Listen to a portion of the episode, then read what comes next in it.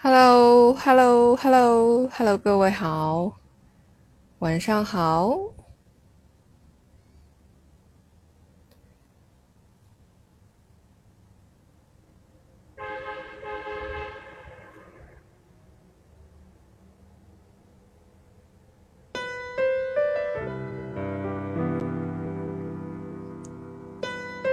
今天是二零一八年四月一号。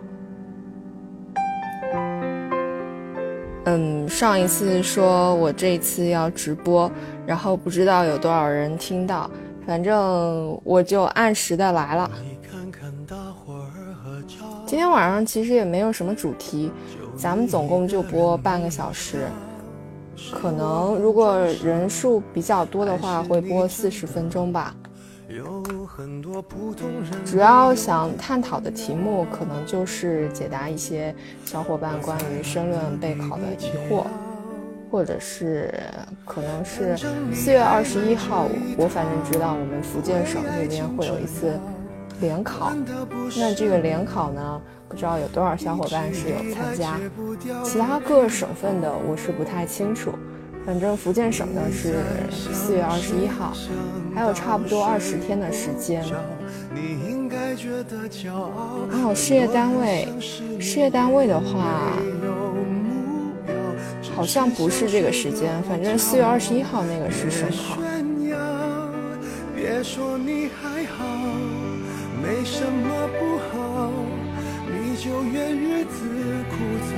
哦，公鸡，公鸡我是知道的。当时我也是，就是备考，我当时是备考国考来着。完了之后，发现十月份的时候出了一个事业单位的一个考试的公告，然后我才开始准备公鸡的。我大概刷了可能一个月多的视频，然后也是做题，因为。事业单位和国考差不多嘛，事业单位可能比国考会稍微简单一点，所以我也是同步准备了国考，然后同步准备了公基。嗯，十一月我记得是十一月十九号考的，考的还行，进了面，现在面试反超，然后现在是在某事业单位工作。三十岁可以考呀，三十岁可以考的。他好像限定的时间是三十五岁，不过三十岁再来考公务员，嗯，你要想清楚哦。三十而立嘛。恐怕就想到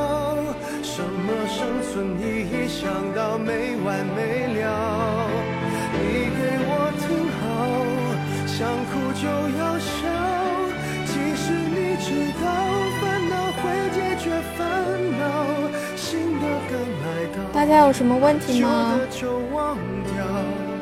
渺小的控诉只是证明生活并不无聊。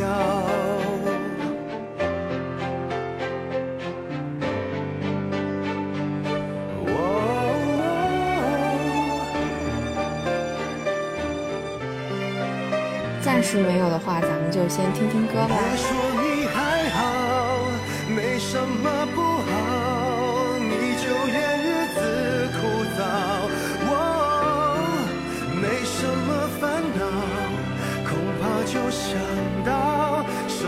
如果没有什么人问问题的话，Heaven 就自己先碎碎念一下。就是如果说平时如何积累学习申论的问题，其实无非就围绕着几点：第一个是社会热点，第二个是范文背诵，第三个就是自己关于申论的一个素养的问题，第四个就是思路还有语言的问题。如果说关于社会热点的话，其实可以结合一下近几年真题的给定材料。就可以了解当前社会的问题了。基本上，当前的问题都是发展中的问题，会长期存在，其实也永远都是热点啦。比如说，从产业结构到文化复兴、民生难题到社会诚信等等，考过的也会循环出现。如果说你去阅读半月谈、人民网评、新华网的材料，其实针对这些问题的信息十分碎片，还没有直接读真题来的深入剖析会比较透彻一些。所以，其实热点素材的积累最好的材料就是近几年来各地的真题。材料作文怎么写？其实材料作文当时我是没有考过。所以我当时是有说要要考作文，但是呃，我个人是因为直接准备国考，所以我就直接按申论的要求去准备，我也没有特地的去准备这个事业单位的材料作文。呃，请可以请教这位小李同学，你所说的材料作文是哪一个省份的呢？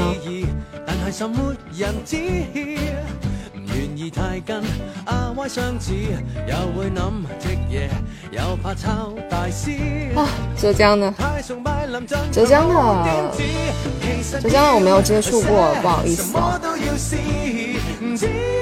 对，因为浙江好像是自自主命题了，这个恐怕你你可能要自己去查询一下，就是上网查询一下，因为这个我真的不是太了解。我我个人是福建省的。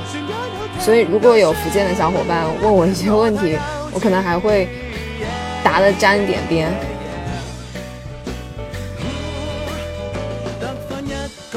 好哦，那我继续说，就是刚才说到社会热点嘛，第二点就是范文的背诵。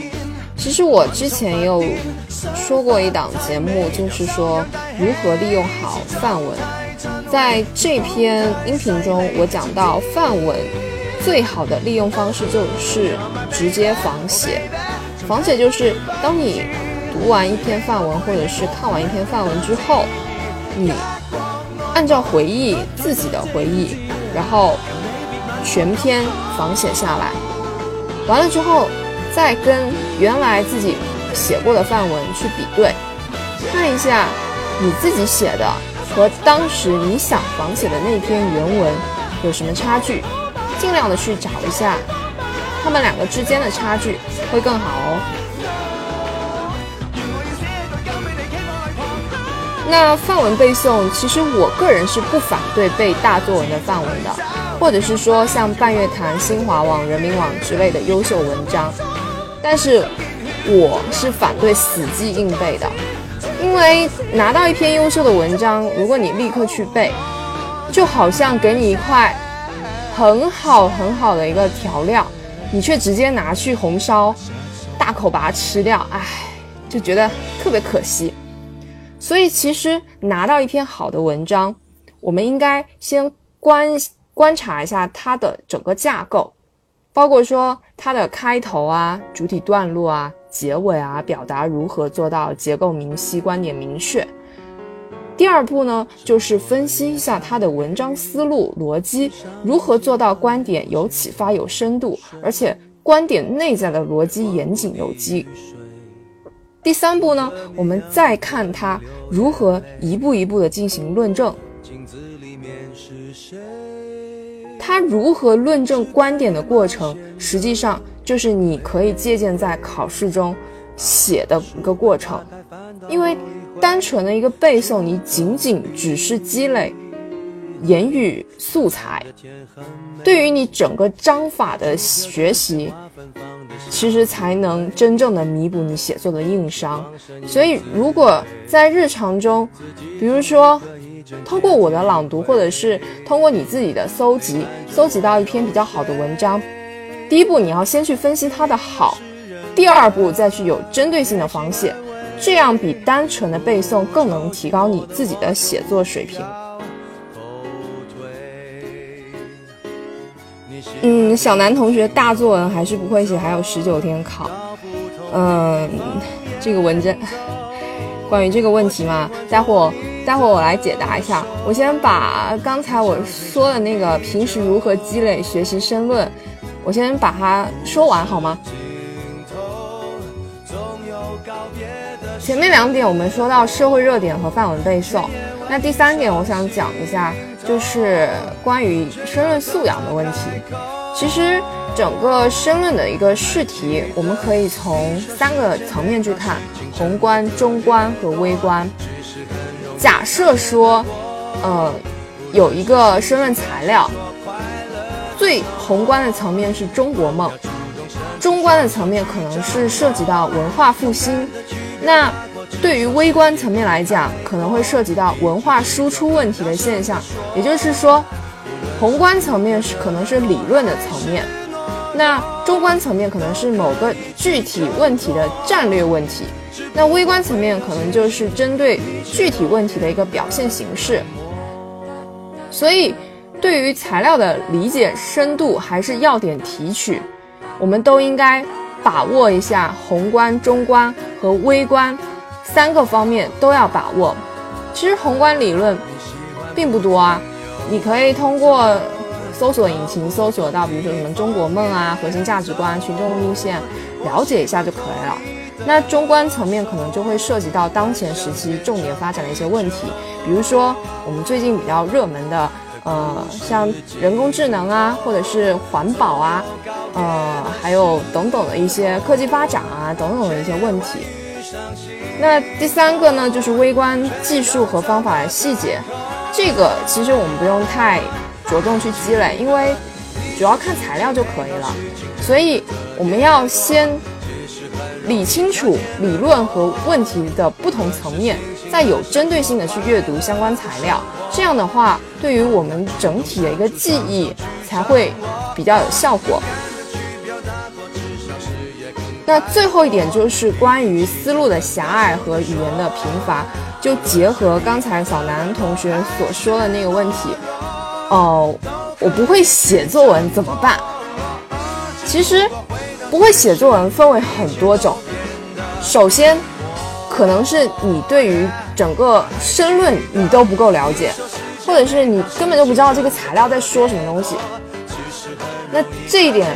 如果在短短的十九天时间，我觉得提高成绩会稍微有点困难，因为其实做申论，我觉得最重要的一点就是要学会阅读理解。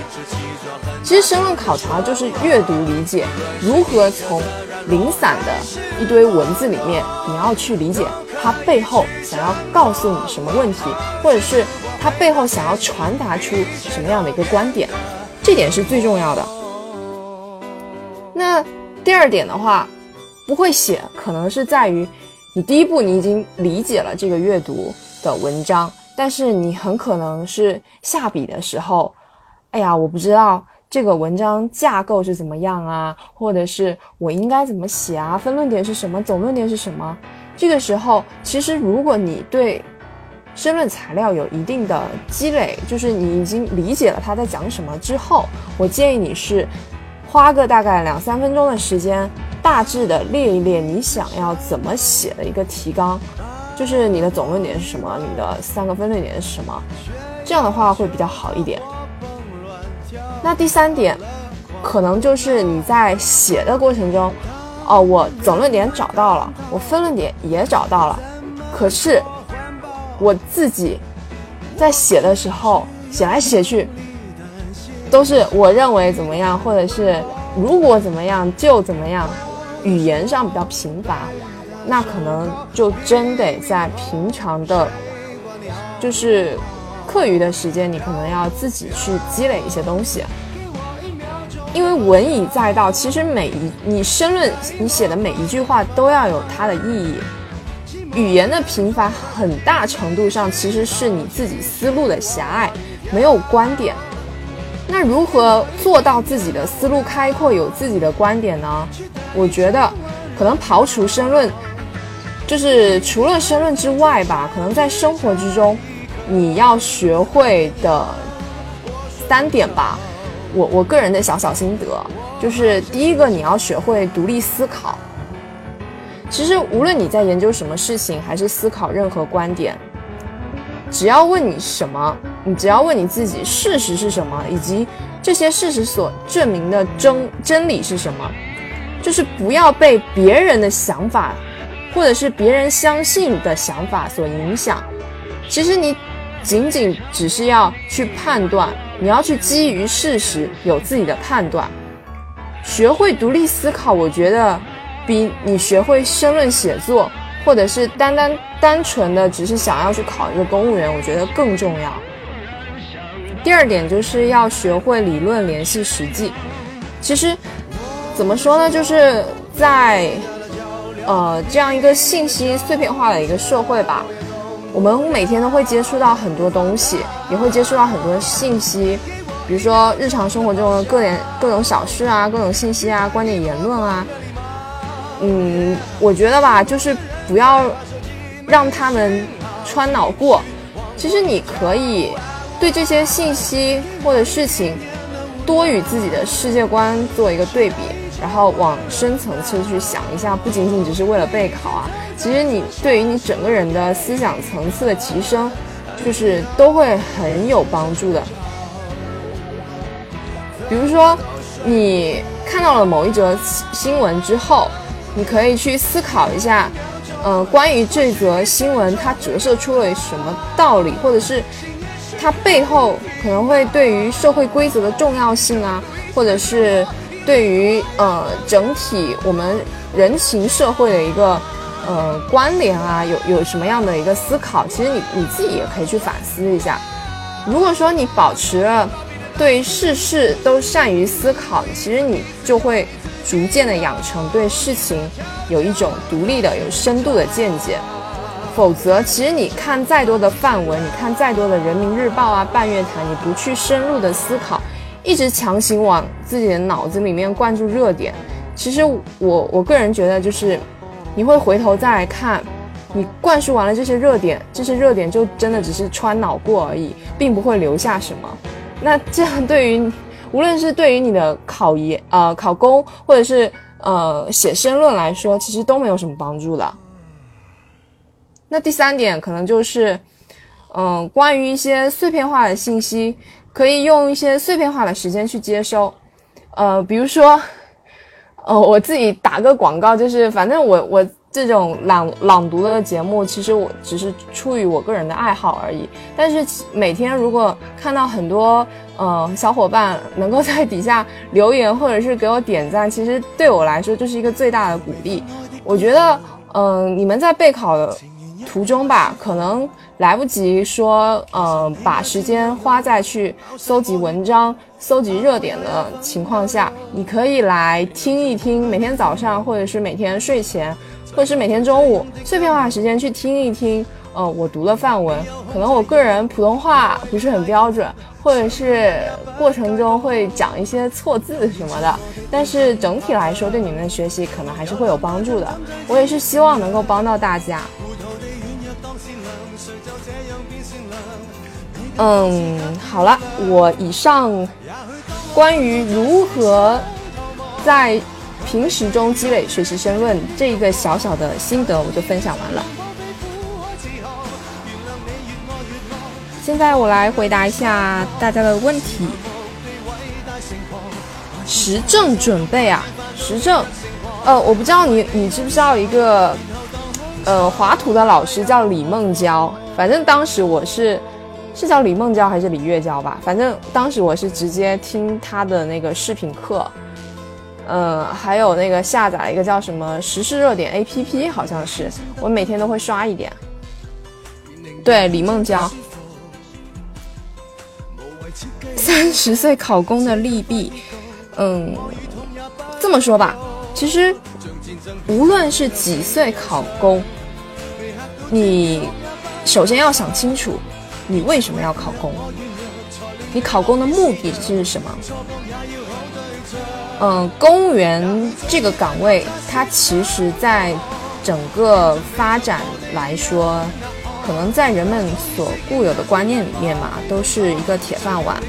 那这个铁饭碗呢，有好也有坏。铁饭碗第一个最关键的就是它稳定，第二个它可能就是。呃，带给人的社会地位比较高。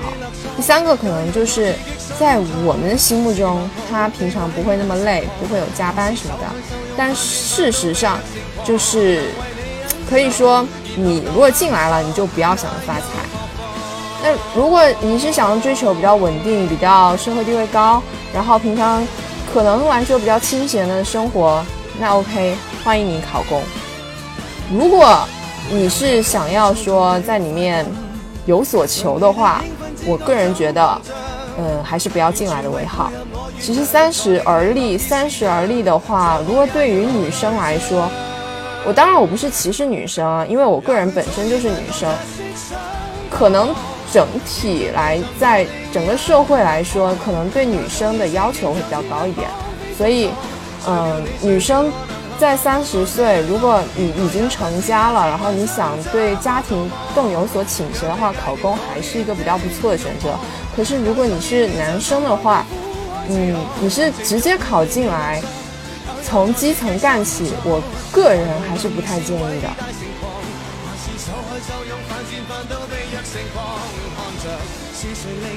嗯，小李同学，什么叫我上了？我我是目前是事业单位的，然后我以后的路吧，反正我个人是不太想继续再待待在这个公务员圈子里了。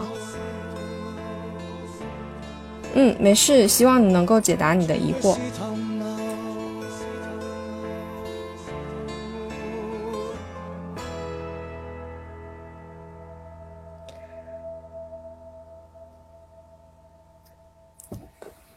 嗯，关于为什么的问题，我想说，其实就是任何一件事情，任何一个选择，对于每一个人来说，它其实都只有适合和不适合，它没有对和错。很多情况下，它都是中立的，而它的好与坏，往往取决于人们对它的态度。如果你觉得它好，那它就是好的；如果你觉得它不好，那它就是不好的。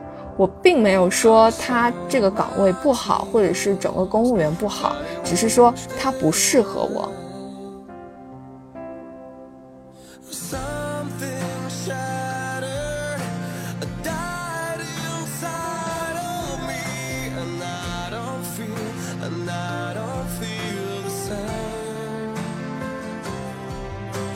咱们大概还有十分钟的时间，华图什么意思呀？如果你是要，呃，实时政治，对啊，对啊，是华图的那个李梦娇，因为这个老师讲的特别细，然后我觉得他整个人就散发着一种很自信的那种魅力，我觉得跟着他学一定特别棒。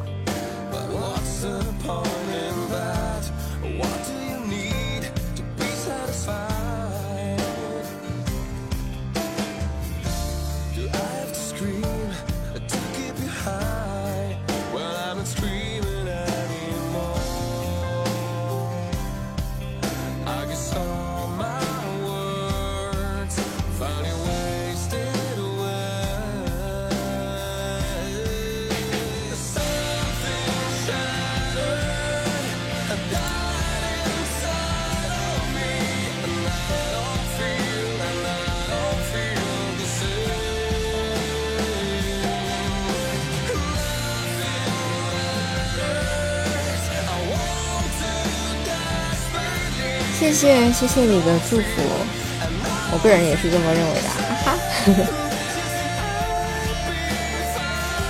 中公的实时政治 APP，呃，其实这个时政怎么说呢？就是它考前好像都会出一个什么冲刺还是什么模拟那种真题吧，你可以你可以去做一做。我个人觉得时政不用花太多的时间。就是考前一定要集中的把它突破一下就可以了，就是，嗯，就是多看几遍嘛，或者是你能够利用碎片化的时间，你把那个讲义打印出来，完了之后，嗯，每天看一点，每天看一点，每天看一点，过一个脸熟就差不多了。嗯，我我个人不知道大家的那个做题顺序是怎么样的，反正我当时做行测的做题顺序是。嗯，考卷刚拿下来，然后可能在，嗯，老师趁着老师没有注意还在发卷子的时候，就是让大家检查一下卷子有没有缺页漏页啊。我会偷偷的先翻到那个背面的那个嗯，就是逻逻辑填空嘛，就是那个逻辑选词那一块，比如说嗯，什么几个词对应的什么逻辑关系是什么，嗯，然后我就把把那些看一下，然后大概记着几个，我就 A B C D，我我自己默默的用指甲盖画一下，然后这样大概可以可能做个四五题吧，嗯，完了之后，呃，考试铃声一响，我就开始先把那个我我没有做完那些题给做。做了之后，我会翻到呃，就是第一篇常识开始做。做完了之后，我做做那个资料分析，因为资料分析其实还蛮重要的，呃，所以我会把资料分析放到很前面的时间来做。做完了资料分析，我基本上就是按照顺序做下去了，嗯，就是比如说言语啊，还有呃数量啊，嗯，还有定义啊，逻辑判断啊等等的。就图推啊什么的，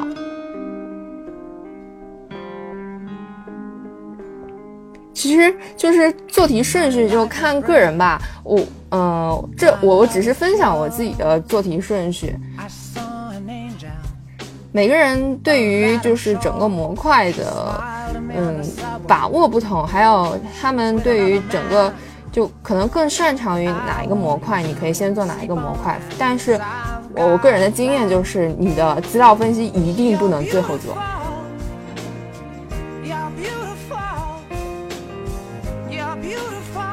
国税的英语岗，哇，国税现在还有英语岗，这好厉害啊！哦，谢谢谢谢小南，嗯，其他的我是没有。听过，好像我就知道那个小 V 晨晨读吧，因为，呃，那那个好像是男生。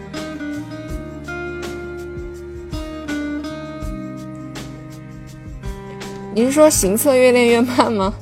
其实我觉得，就是行测吧，它可能，可能就是你在刷题的过程中，我觉得就是比较重要的就是你你得把你的错题认真的研究一下。然后错在哪？为什么错？才能保证下次不犯同样的错误，这样你的正确率和速度都会更提高一些。嗯，好的，小李，拜拜。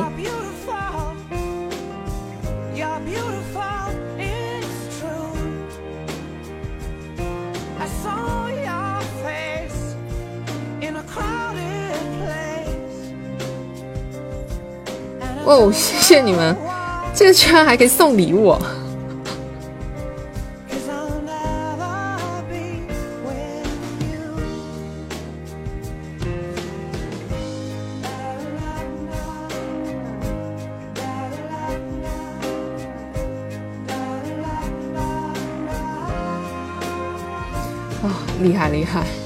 我也是差不多，嗯，我这是第二次直播。然后第一次直播完全是纯测试，我发现好像大家对于今天的直播好像不是很了解，因为这次的人数可能没有上一次的多，或者是这个时间段大家都在忙，无所谓，反正咱们上次定的时间就是十点。省考和国考申论的区别，嗯。这个怎么说呢？就是省考和国考，我觉得从近几年来说，可能它的区别不算太大，但是综合来讲，省考它的申论会比国考的申论更简单一些。但是好像一七年还是一八年，就是国考申论出了那个水的之后嘛，就感觉好像国考也会更简单了一点，因为这几年好像出题的趋势就是越来越简单，我就觉得。因为省考它它会分很多个不同的地区嘛，有比如说有联考啊，或者是像浙江这样就自主命题啊，然后山东啊、广东啊什么之类的，有一些参与联考的省份，比如说云南啊、福建啊这些省份，他们可能就是用一套卷子，那一套卷子它可能是某某一些题目它会有一些不一样，或者是在作文方面不太一样，但整体的那个材料阅读上都会是一样的。可是。有一些可能它地方出题就会有自己的特色，比如说江苏它出题，江苏好像前几天好像才刚考完吧，江苏出题就会有它自己的一些独特的特点，然后像浙江，嗯，可能就会像刚才那个那个谁谁同学说的一样。反正就是总体来说吧，就是省考的申论会比国考的申论更简单一些。嗯，就怎怎么说呢？就是可能你是从整个逻辑框架，或者是你对于材料的一些把握啊，还有一些材料的长短来说，可能都会更更简单一些。就是你更容易找到它之间的逻辑关系。但是其实，嗯，总体来说它还是相通的。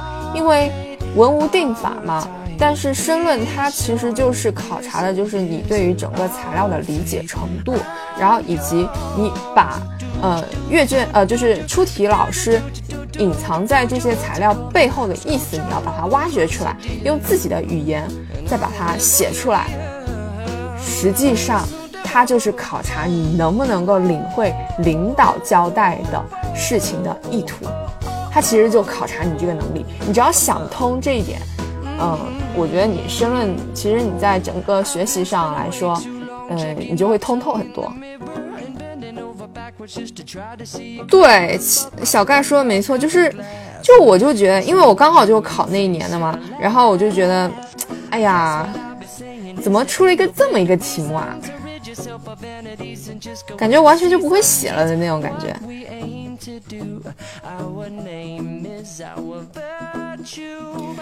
嗯，怎么说呢？其实测论文它并没有错，因为测论文更倾向于就是写，呃，关于某一个总论点，呃，分论点是我们应该怎么做，我们应该怎么做，一、二、三这样子。但是总体来说，其实你也可以更倾向于去分析呀，因为。对于一件问题，首先你要搞清楚问题是什么，然后为什么，然后它怎么办，就是可以按照这几个逻辑进行去写啊。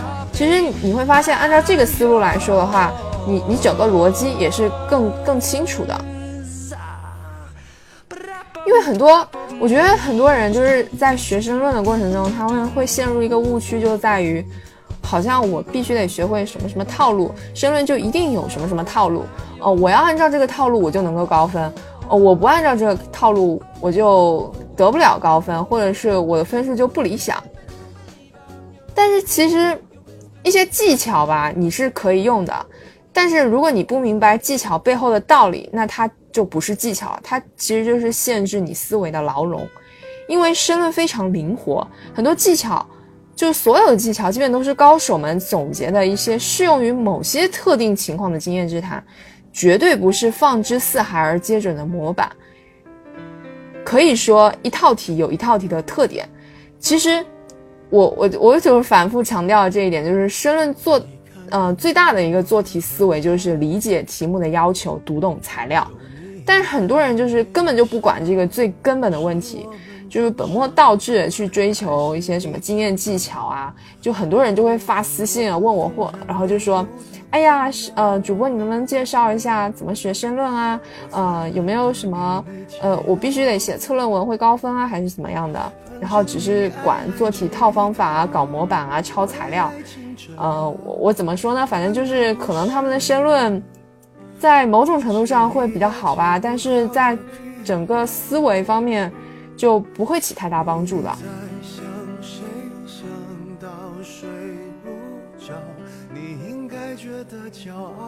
大三零基础应该怎么准备申论？嗯，首先我个人建议是你要先去了解什么是申论，然后找几套题来看一下，它大概是什么样子。就是你对于一件事物的了解，你肯定要先了解一下它是什么。然后，你了解完了之后，你再去看一看，嗯，申论它可能就会分为客观题和主观题。客观题就包括一些，比如说概括题啊、公文写作题啊等等的这些题，它实际上就是有可以说是有一点套路啦。所以你要去学习一下这些套路，它大概是怎么回事。比如说概括，我要做到要点全面啊。那要点全面是指什么意思啊？公文写作题它有某些格式啊，这些格式是什么呀？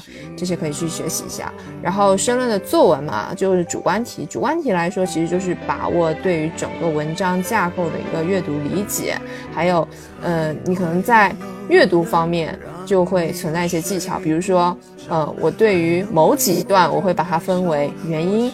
某几段呢，它又是解释了这个呃，这个阐述了这个问题的影响，或者是某几段讲的是对策。那我罗列出来之后，我再去看一下通篇这个介绍是什么样的一个主题，什么样的一个呃文章的一个行为逻辑。那我把这个逻辑串起来，想看一下它主要给我们提供一个什么样的写作思路。